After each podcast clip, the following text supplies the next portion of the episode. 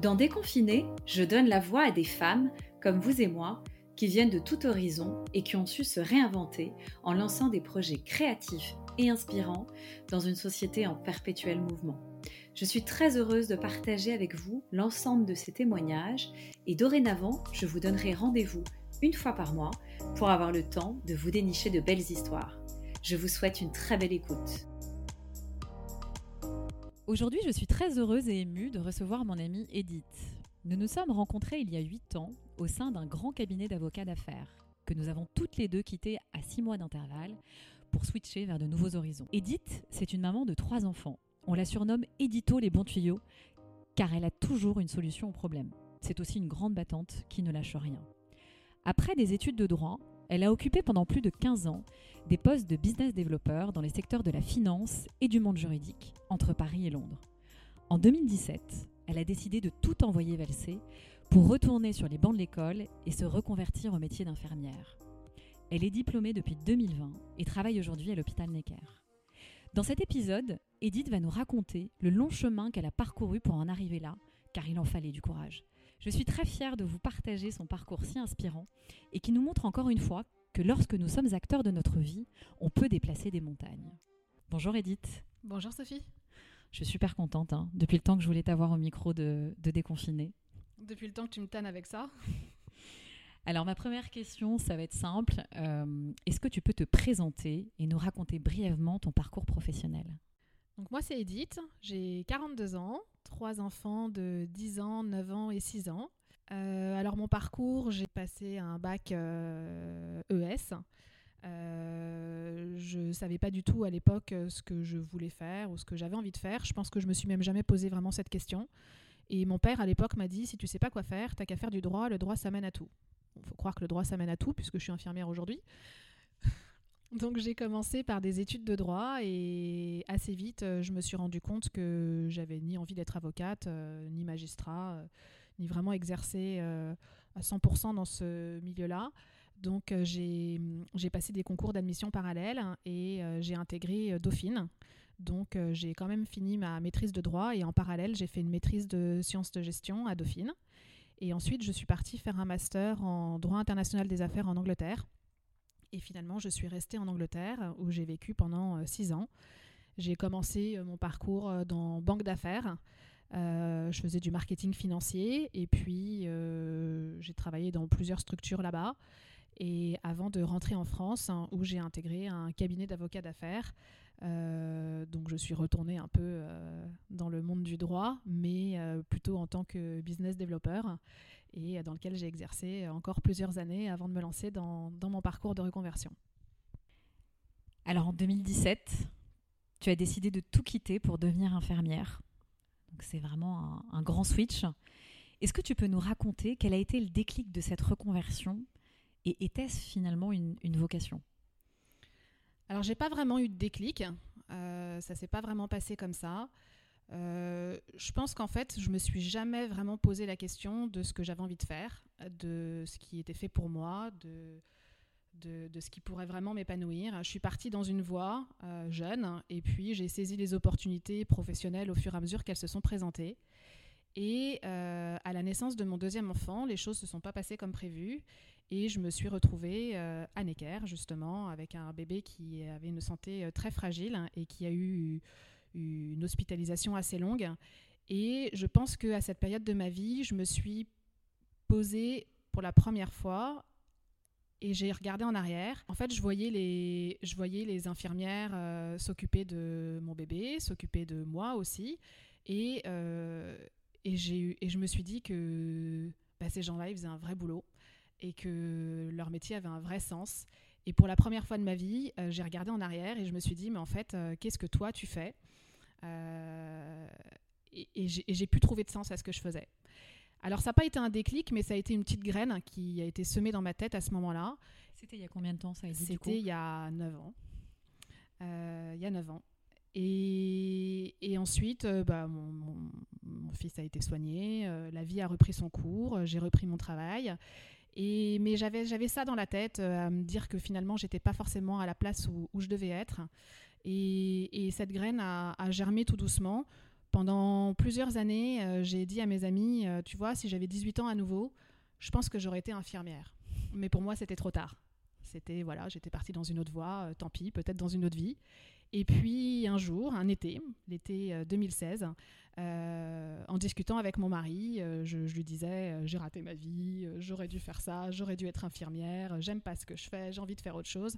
Et mon mari m'a dit mais bah vas-y, si tu as envie de faire ça, vas-y, fonce. Et là, là, pour le coup, peut-être qu'à ce moment-là, j'ai eu ce déclic où je me suis dit, effectivement, s'il y a un virage à prendre, c'est avant 40 ans, c'est maintenant. Et, dès le lendemain, j'ai été me, me, renseigner sur Internet, sur le concours, sur euh, la formation d'infirmière, euh, et, puis c'était parti. Et donc c'est finalement euh, ton mari qui a impulsé cette, cette envie de changement et Disons qu'il a rendu les choses possibles et que sans son soutien, je pense que je me serais jamais lancée, oui. Parce qu'il faut dire que, Edith, toi, quand tu te lances, euh, tu fais pas les choses à moitié. Donc, dès le matin, effectivement, tu avais déjà rempli le dossier. Euh, on est d'accord C'est un peu ça. Je, mais comme dans toutes les décisions que je prends dans ma vie, je mets toujours beaucoup, beaucoup de temps à me décider. En revanche, euh, une fois que j'y vais, je, baisse la tête et je fonce et, et je vais toujours jusqu'au bout de ce que je fais. Alors, du coup, pour mieux comprendre, comment on peut passer d'un cabinet d'avocat à infirmière? Ça a été quoi le, le processus pour arriver à ça? Euh, c'est pas si simple hein, parce que euh, c'est des mondes qui sont évidemment extrêmement différents, avec des codes très différents, avec un jargon très différent, une culture très différente. Euh, finalement, il y a quand même aussi des points communs hein, dans cette un peu cette hiérarchie de dans un cabinet entre les associés, les avocats et les fonctions support. À l'hôpital, il y a les médecins et le paramédical. Mais euh, finalement, le lien entre les deux, c'est que euh, à partir du moment où une relation de confiance s'instaure et qu'on est dans une vraie collaboration, euh, finalement, on peut arriver à travailler vraiment main dans la main et, œuvrer dans un cabinet pour le bien-être des clients et puis dans l'hôpital pour le bien-être des patients. Donc deux mondes très différents, mais finalement qui peuvent se rejoindre. Et comment ça a été perçu euh, par, euh, quand tu as décidé de partir de, ce cabinet Comment, euh, comment réagit en fait Comment réagit ta, ta hiérarchie Comment ça s'est passé?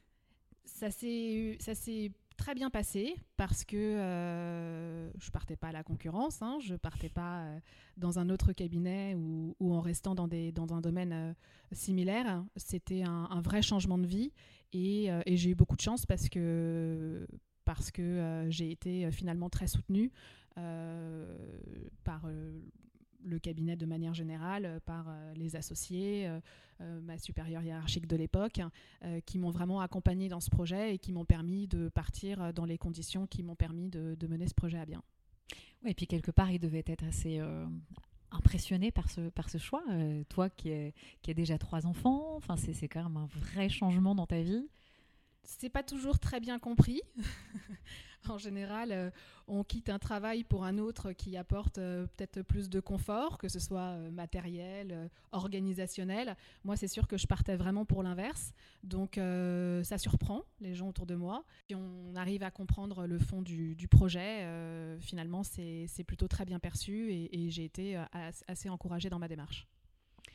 Alors, est-ce que tu peux nous parler un peu plus de la formation que tu as suivie? Euh, quel a été le rythme?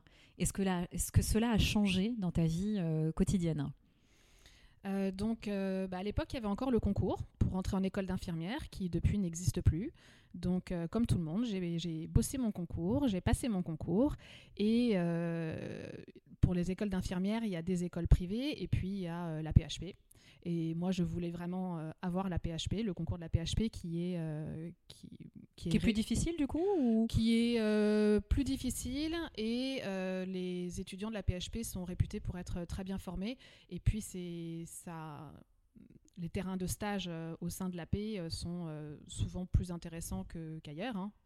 Euh, donc euh, j'ai passé le concours de la paix et euh, j'ai été très bien reçue, suffisamment classée pour choisir mon école et j'ai choisi d'intégrer l'école d'Ambroise Paré. À Boulogne-Billancourt, parce que c'est un, une petite école finalement assez familiale et, et, où les formatrices accompagnent vraiment les étudiants dans leurs projets personnels. et puis aussi pour des raisons évidemment d'organisation, puisque j'habite à Boulogne et que j'avais aussi une vie de famille à gérer à côté et que j'aurais pas pu me permettre de traverser Paris tous les matins. Et en termes de, rythme, du coup, c'était. Euh, ça représentait combien d'heures euh? Le rythme, c'est une alternance, donc c'est euh, entre les cours et les stages. on a 75% de cours la première année, 25% de stage, 50-50 en deuxième année et 75% de stage et 25% de cours en, dernière année.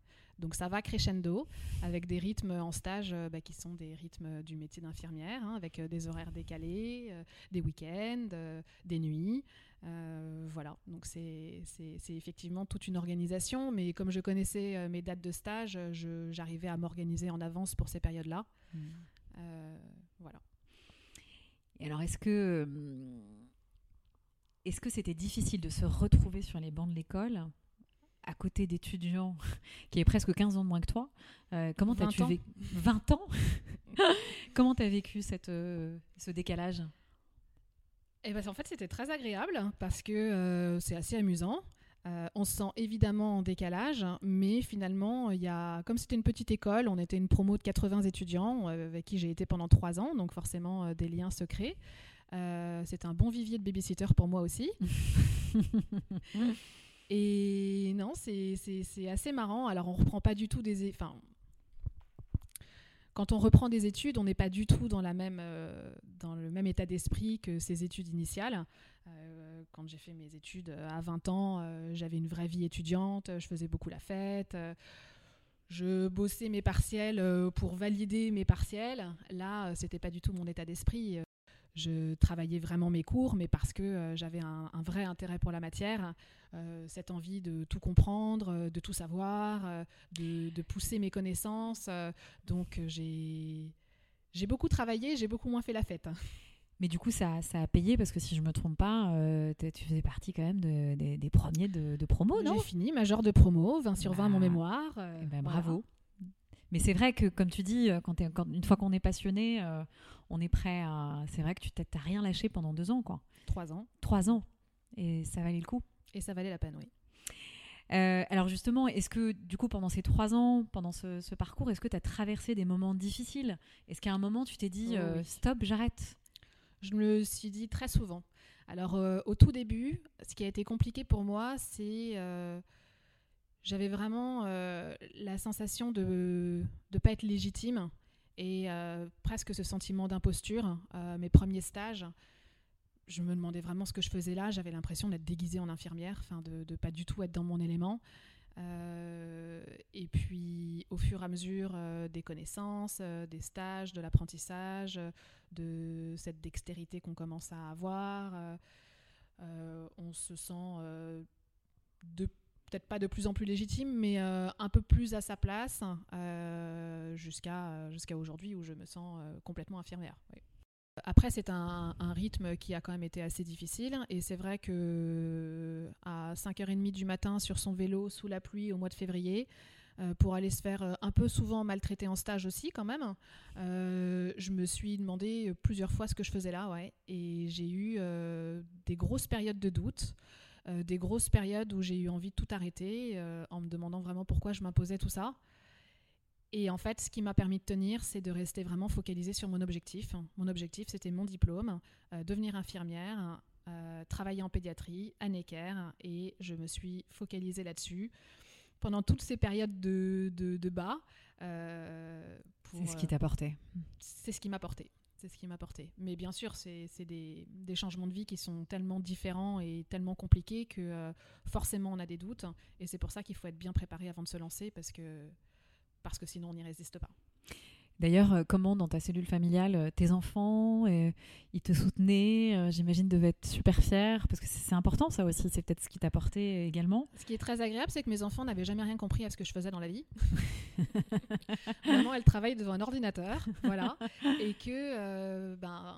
C'était plus concret, quoi. Exactement. C'est un métier mmh. concret qui leur parle, qui qui a du sens. Et, et puis maman, elle est à l'école aussi. Donc vous allez à l'école, maman va aussi à l'école, vous avez des devoirs, maman a aussi des devoirs. Et ils ont très bien compris.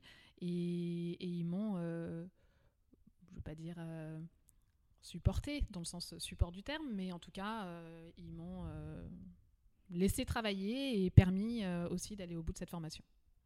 Alors, comment, comment cette décision de reconversion a-t-elle été perçue par ton entourage? Et donc, as-tu été soutenue On en a tout, un petit peu parlé tout à l'heure, mais voilà, est-ce que comment ça a été euh, perçu euh? Alors, quand j'ai décidé de me lancer, de m'inscrire au concours, et quand j'ai commencé à travailler ce concours, je ne l'ai dit à personne, à part euh, vraiment quelques très très proches. J'en ai même pas parlé à mes parents, parce que c'est une décision qui est quand même pas si évidente que ça à prendre, et j'avais pas envie qu'on me qu'on me casse un peu la baraque. Chacun allait donner son avis. Voilà, qu'on me dise mais, mais t'es folle avec le travail que t'as, le salaire que t'as, le confort de vie que t'as, envoyer tout ça valser pour un métier qui est difficile, avec deux horaires difficiles, un où on est mal payé. où on est mal payé. Je le sais, je le savais tout ça. Donc j'avais pas besoin qu'on me le dise. J'avais plutôt besoin d'être entourée de gens qui euh, comprennent ma démarche et, euh, et euh, bah, aillent, un peu dans mon sens aussi et, et m'accompagnent dans ce dans ce, ce parcours-là. Donc j'en ai parlé bien sûr à mes collègue slash ami, surtout, de mon boulot, dont toi, Sophie. Un petit peu. Euh, voilà. Et, euh, et vous m'avez vu euh, travailler mon concours et vous m'avez tous accompagné. Donc j'ai passé mon concours et une fois que j'ai été reçue, c'est là où je l'ai dit. Un peu mis devant le fait accompli.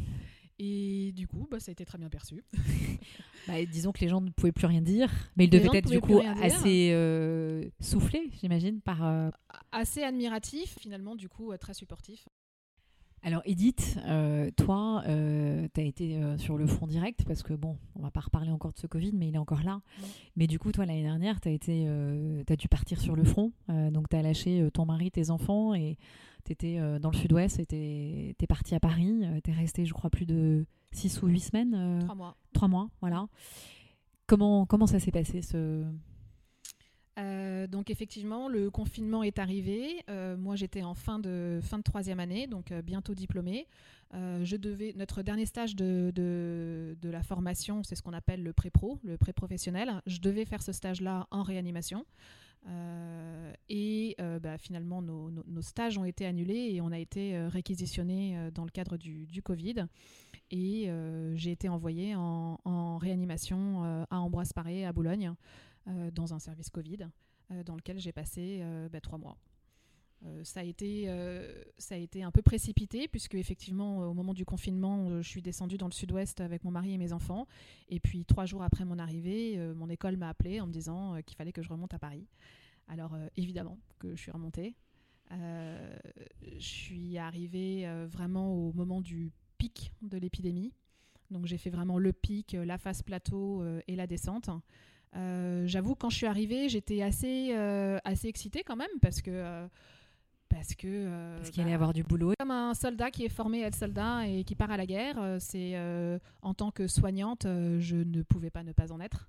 Donc c'est à la fois beaucoup de fierté et puis de l'excitation parce que on sait qu'on va vivre quelque chose d'assez exceptionnel entre guillemets, enfin qui sort de l'ordinaire et, et, qui va être assez intense et à la fois aussi très très stressant parce que bon, on sait pas trop ce qui nous attend et, on a peur de ce qui nous attend. Et, euh, effectivement, euh, si j'avais su, euh, j'aurais peut-être été avec un peu moins d'enthousiasme.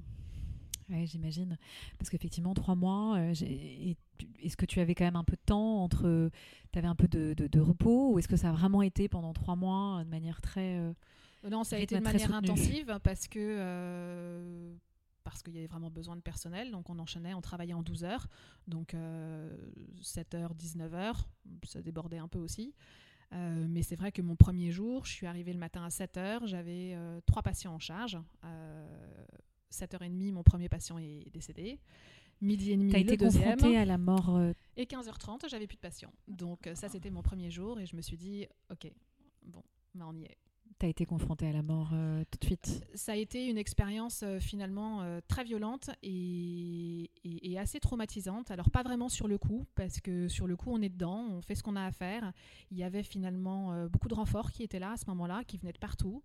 Il y avait une, bonne énergie, énormément de solidarité dans les soignants. beaucoup, beaucoup d'encouragement de la part de tout le monde, que ce soit l'entourage familial, amical, et puis même on recevait de la nourriture dans tous les sens, des cadeaux. Mmh. Enfin, Beaucoup de témoignages. On a bien vu, euh, euh, voilà, les applaudissements des soignants le soir à 20h. Vos gâteaux. Voilà, exactement. Donc, euh, donc on, on, était quand même pas mal porté par toute cette énergie-là. Et je pense que sur le coup, je me suis pas vraiment rendu compte de tout ce que je vivais. C'est une fois que, que, que, je suis partie et que l'expérience s'est passée. Tu as eu un contre-coup. Un contre-coup un gros contre-coup et finalement en en discutant avec euh, d'autres euh, étudiants amis qui étaient euh, avec moi à ce moment-là en réanimation, bah, j'étais pas la seule à avoir ce contre-coup. Et finalement moi qui suis un peu plus âgée, qui ai plus de maturité, qui arrive peut-être à prendre un peu plus de hauteur et de recul sur la situation, honnêtement oui, c'était une expérience assez traumatisante où, j'ai vécu des choses et, vu des choses que j'aurais pas eu envie de voir, euh, spécialement en tant que soignante, parce qu'on se retrouve euh, vraiment euh, très démunis face à des situations ben, difficiles, vraiment difficiles. Et est-ce que malgré tout, cette, j'ai envie de dire, cette formation accélérée, est-ce qu'elle t'a permis d'apprendre, du coup, j'imagine? Ah bien sûr, on apprend énormément. On apprend techniquement, humainement. Euh, on, voit l'efficacité d'un travail d'équipe. Euh, euh, on a des petits moments de, de, de, satisfaction quand, quand on voit que bah, les efforts payent, hein, et, puis, et puis des moments plus, plus compliqués quand, quand on se sent impuissant face à certaines situations qui nous échappent et où les patients se dégradent malgré tout. Et, sûr. Et voilà. À la fin de ces trois mois en réanimation, je suis redescendue dans le sud-ouest euh, pour euh, retrouver ma famille et mes enfants que j'avais pas vus depuis trois mois. Euh, et c'est vrai que on est assez vite assez, assailli de questions par l'entourage sur l'expérience qu'on a vécue. tout le monde veut forcément à, ces questions et envie d'avoir plein de détails. Et, et en fait, je me suis rendu compte que j'avais pas du tout envie d'en parler. Pourtant, je parle beaucoup mais j'avais pas du tout envie d'en parler. Et quand on voit à la télé euh, des témoignages d'infirmières sur, euh, sur leur expérience Covid, tout le monde parle un peu de la même chose, de, euh, des problèmes de matériel, d'équipement, de médicaments ou de personnel. oui, bien sûr, il y avait tout ça. Mais moi, c'est pas ce qui, me, ce qui me reste et ce qui me marque de cette expérience-là. Euh, pour moi, ce qui a été le plus compliqué, c'est donc évidemment, euh, j'ai dû gérer beaucoup de décès. Euh, donc au moment du, décès d'un patient, contrairement à, un décès en temps normal à l'hôpital où il y a toute une toilette mortuaire qui est faite, les, rites sont respectés en fonction des religions. Euh, là, euh, on était dans un, plan, Covid, donc euh, les patients, c'était une petite toilette vite fait, emballée dans des draps de la PHP, le patient dans une blouse de la PHP. Ça, c'est quelque chose qui m'a marqué parce que mon père est décédé au mois de mars, donc quelques semaines avant, et, et, en fait, voir ces patients qui allaient être enterrés dans une blouse de la paix, je trouvais ça horrible. Et, ce qui était euh, particulièrement difficile, c'est bon, bah, une fois qu'on les avait bien emballés, on les mettait dans, un, dans une housse en plastique. Euh, et les corps sont toujours euh, difficiles à, à, manipuler, sont souvent assez lourds. Donc moi, comme je suis un petit gabarit, j'étais souvent au niveau de la tête du patient. Et quand on fermait la fermeture éclair, en fait, c'était à moi de faire ce dernier geste, de fermer la fermeture éclair au niveau du visage du patient. Et ça, c'est quelque chose qui, euh, qui m'a vraiment marqué et qui a été très compliqué pour moi parce que, euh, parce que je me sentais pas légitime à ça. Je hmm. J'étais pas sa femme, j'étais pas sa mère, j'étais pas sa fille. Et c'est moi qui allais voir pour la dernière fois le visage de ce patient. Et donc tu as toujours ce bruit de, de fermeture éclair un peu qui pas le bruit de la fermeture éclair mais ce, je me revois ce dernier geste hmm. ce dernier geste où c'est moi qui vois pour la dernière fois le visage de ce patient et euh, je fermais toujours les yeux quelques secondes en disant quelques mots, toujours les mêmes, que je ne te dirai pas, mais c'est entre eux et moi. C'est ton jardin secret et je respecte. Et, et, oui, une manière de leur dire euh, au revoir et de les accompagner et de mm. les accompagner dans, mm. ce, dernier, ce dernier grand saut. Tu es passé par de nombreux services du coup pendant toute cette formation. Mm.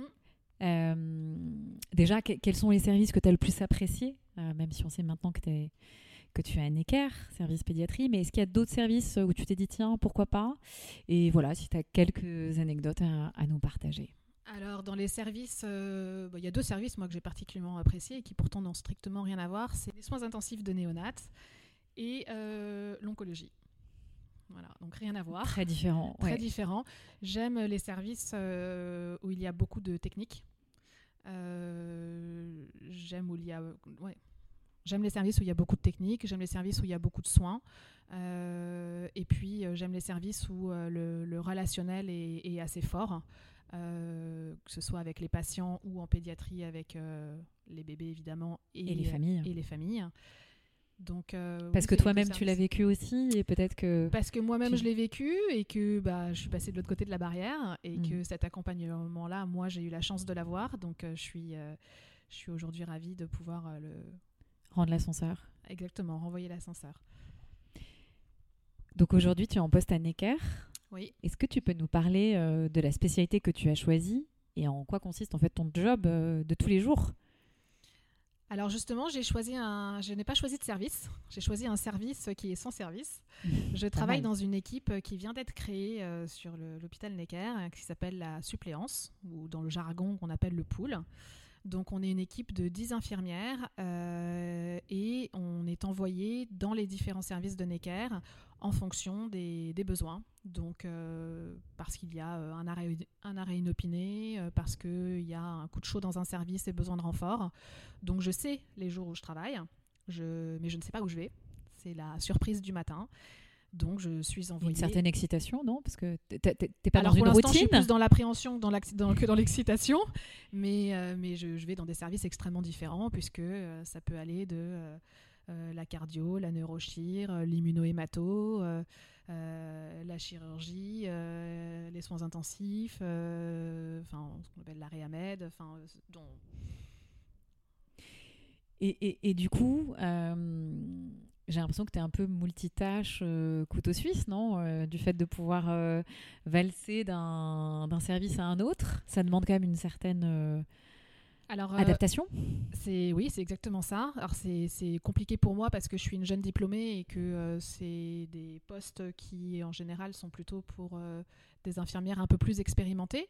Mais, mais j'ai une courbe d'apprentissage absolument incroyable. Euh, j'apprends vite. et puis, bah, il faut être, euh, faut être autonome, il faut, faut être proactif, il euh, faut savoir s'adapter.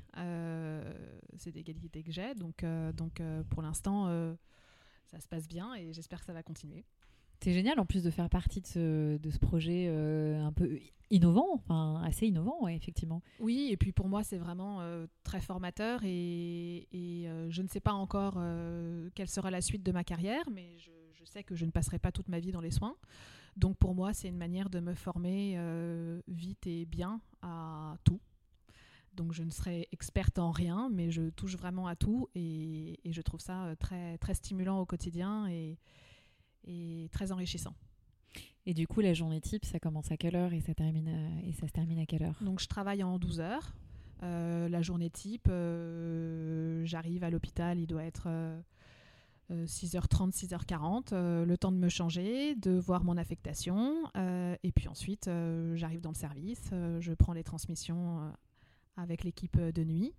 Et puis la journée démarre. C'est une journée en 12 heures qui sont souvent très denses, très intenses. Euh, on n'a pas toujours le temps de déjeuner, euh, ou alors euh, assez rapidement. Hein. C'est pas quand, on, quand c'est l'heure du déjeuner, c'est quand, on, quand on a le temps. C'est ça. Voilà, je dois, marcher, je dois marcher entre 8 et 11 km sur mes jours de, travail. Hein. Et puis la journée se finit entre 19 et 20 heures. et le temps de rentrer chez moi, oui, 20h30. Donc c'est des journées qui sont qui sont denses. Hein. Le réveil à 5h30. Hein. Ah bah c'est ça, le réveil à 5h30, le retour à la maison à 20h30, 10 euh, bornes dans les pieds. Et, euh, et puis les devoirs des enfants. Euh, non, ça c'est géré en général quand je rentre. Donc c'est effectivement douche, dîner, et si je travaille le lendemain, douche, dîner et dodo. Et dodo. Et le réveil ressonne à 5h30 et c'est reparti. Waouh. C'est effectivement un rythme qui est bien différent de ce que tu as connu avant. Et du coup, avec un peu de recul aujourd'hui, même si tu n'en as pas beaucoup parce que tu as démarré il n'y a pas si longtemps, est-ce que tu es heureuse, euh, là à l'instant T où on se parle, euh, de cette reconversion? Et, qu'est-ce qu'elle a, changé en fait dans, ta vie? Alors je suis très heureuse de cette reconversion parce que je fais aujourd'hui ce qui me plaît. Quand je me lève le matin euh, et que je pars travailler, je sais pourquoi. Je ne sais jamais comment ma journée sera. Hein, il y a forcément des, bonnes et des moins bonnes journées. Mais, mais j'ai énormément de, petits moments de, satisfaction, euh, euh, que ce soit euh, sur la technicité de certains soins que je peux faire, hein, ou alors dans des échanges que j'ai pu avoir avec des parents, ou dans euh, les réactions que j'ai pu avoir pour euh, prendre soin d'un enfant euh, avec qui ça, ça s'est compliqué au départ, mais parce que j'ai réussi à avoir la bonne posture, la bonne attitude, les bons gestes, les bons mots. je pense que mon expérience de maman doit aussi beaucoup m'aider dans, dans, mes rapports avec les enfants et avec les parents.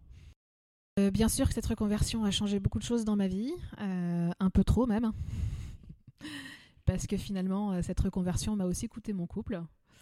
Euh, j'ai été euh, très encouragée et très soutenue par mon mari pour me lancer. Et puis euh, finalement, c'est un changement de vie, un virage que j'ai peut-être pris un peu trop toute seule finalement. parfois, je me dis que c'est qu'en fait, cette reconversion, c'est un peu ma crise de la quarantaine. Hein. ma crise existentielle, chercher un nouveau sens à ma vie. J'ai trouvé le sens de ma vie, mais, euh, mais voilà, tout s'est pas forcément passé comme prévu. Donc, euh, donc forcément, euh, mon, diplôme a eu un petit goût amer. Hein, et, et c'est vrai que je cherchais à avoir un épanouissement professionnel dans ma vie personnelle. Et que ben, cet épanouissement professionnel m'aura coûté beaucoup. Donc je regrette pas parce que déjà, je regrette jamais mes choix et puis, euh, et puis euh, je suis très heureuse dans ce que je fais aujourd'hui. Mais euh, c'est un, un, parcours qui n'aura pas été sans embûches et sans conséquences. Est-ce que tu as un conseil à donner à des femmes qui souhaiteraient du coup se lancer dans une telle reconversion? Qu'est-ce que tu qu'est-ce que tu leur dirais? J'avais un conseil à donner. Je, je dirais de surtout ne pas se précipiter de prendre vraiment le temps de la réflexion et de bien mesurer euh, les conséquences, hein, euh, les risques et les répercussions que peut avoir ce genre de reconversion euh, sur sa vie personnelle ou familiale. Il faut bien avoir conscience des sacrifices que ça implique parce que ça implique beaucoup de sacrifices. donc il faut vraiment savoir pourquoi on le fait et surtout se fixer un objectif et s'accrocher à son objectif. Parce qu'il y a beaucoup de moments de doute, il y a beaucoup de moments où on a envie euh, d'abandonner, mais, mais si on est sûr de son objectif et qu'on ne le lâche pas des yeux, euh, on y arrive. Voilà, je dirais aussi qu'il faut savoir s'entourer de personnes euh, positives, parce que, parce que quand on se lance dans ce genre de parcours, je ne dis pas qu'il y a des gens qui ont envie qu'on se plante, mais, mais, Ouais, les gens attendent de voir euh, sur la ligne d'arrivée comment ça va se comment ça va se passer. Les gens attendent de voir si on va franchir la ligne d'arrivée. c'est ça. Voilà. Donc. C'est euh, des gens qui souvent euh, n'ont pas le courage de, de, faire ce que tu as fait. Souvent. Mm. Ouais. Je vais terminer là-dessus avant de passer au questionnaire de déconfiné. Edith, est-ce que tu as un mantra à nous partager? J'en ai pas un, j'en ai deux qui me parle et qui résonne souvent en moi. Euh, le premier, ce serait euh, ne regarde pas derrière toi en te demandant pourquoi. Regarde devant toi et dis-toi pourquoi pas. Le deuxième, c'est euh, quand une personne te dit que quelque chose est impossible à faire, rappelle-toi qu'elle part de ses limites et non des tiennes. Voilà. Ça me parle. Ça te parle? Ça me parle beaucoup. Est-ce que tu as une lecture inspirante? Lecture inspirante, les quatre accords de Toltec. Ah oui. Ça te parle ça aussi? Je connais aussi. Que votre parole soit impeccable. N'en faites jamais une affaire personnelle. Ne faites aucune supposition et faites toujours de votre mieux. Aujourd'hui, c'est un peu ça qui me guide. Est-ce que tu as quelqu'un qui t'inspire, une personnalité, que ce soit dans ton entourage ou bien quelqu'un d'un peu plus connu? Moi. Je m'aime. Mais tu peux, hein Non, bah, Moi, tu m'inspires en tout cas. Pour moi, une personnalité inspirante, euh, alors c'est peut-être un peu cliché, hein, mais moi je dirais Mère Teresa. hein. Mère Teresa, euh, une femme extraordinaire au service des autres, euh, qui, est- qui a été toute sa vie dans le don de soi, dans le dévouement euh, euh, et euh, dans, le, dans un Du care, de soigner. euh, dans un sacrifice complètement désintéressé et bah, ça me parle. Voilà. Alors je suis pas Mère Teresa, hein, clairement pas, mais euh, c'est une euh, personne, c'était une personnalité inspirante et, et qui l'est toujours. euh. Mm. On va terminer sur un rituel, à part le labello, qui ne te quitte pas. Est-ce que tu as un rituel drogue, c'est pas la même chose. Je sais que tu t'es mis au yoga il n'y a pas longtemps, mais est-ce que tu as un petit rituel, un, un petit, un petit morning miracle un... J'ai mon rituel le matin, effectivement. Euh, toute ma vie, je me suis levée euh, à la dernière minute pour euh, pouvoir dormir au maximum tout ce que je pouvais dormir. Aujourd'hui, c'est très différent. Aujourd'hui, j'ai un vrai rituel le matin où je, prends un temps que je n'avais jamais pris avant. Euh, une fois que je me suis préparée, je me pose dans ma cuisine avec euh, un petit déjeuner, mes deux cafés et je garde toujours euh, 30-40 minutes devant moi pour me poser et faire le plein avant le début de ma journée. Contrairement à avant où je pouvais euh, arriver au bureau, prendre un café, débriefer avec mes copines de, de ma soirée ou de mon week-end et démarrer tranquillement ma journée, maintenant je sais que quand j'arrive à l'hôpital, euh, quand ma journée démarre, elle démarre. Et je ne sais pas quand sera mon prochain café. Donc ce petit moment le matin euh, est vraiment important pour moi pour, pour me Te remplir, ressourcer euh, ouais, et te remplir, ouais. me remplir d'énergie pour la journée. Écoute, Edith, on va, on va s'arrêter là. Moi, j'aimerais bien poursuivre euh, la conversation, mais j'ai de la chance, je suis chez toi, donc on va peut-être prendre un, un quatrième café pour euh, prolonger la conversation. Euh, bon, moi, je t'appellerai toujours Edito, les bons tuyaux. J'ai toujours des bons tuyaux. hein. Tu as toujours des bons tuyaux, mais ce que je peux dire, en tout cas, parce que moi, je te connais, c'est que ta vie, elle a changé. Euh, je suis vraiment très heureuse. Et tu as changé. Tu as changé aussi. Euh, je souhaite vraiment te remercier parce que je sais que c'est un exercice qui n'est pas facile et tu t'es vraiment euh, totalement dévoilé. Tu as, tu as partagé des choses euh, très intimes de ta vie et je t'en remercie. Et je suis très heureuse et je suis sûre que ton, ton parcours en inspirera plus d'une. Et je te souhaite tellement plein de choses, de bonnes choses pour la suite. Merci Edith. Merci Sophie. Merci beaucoup.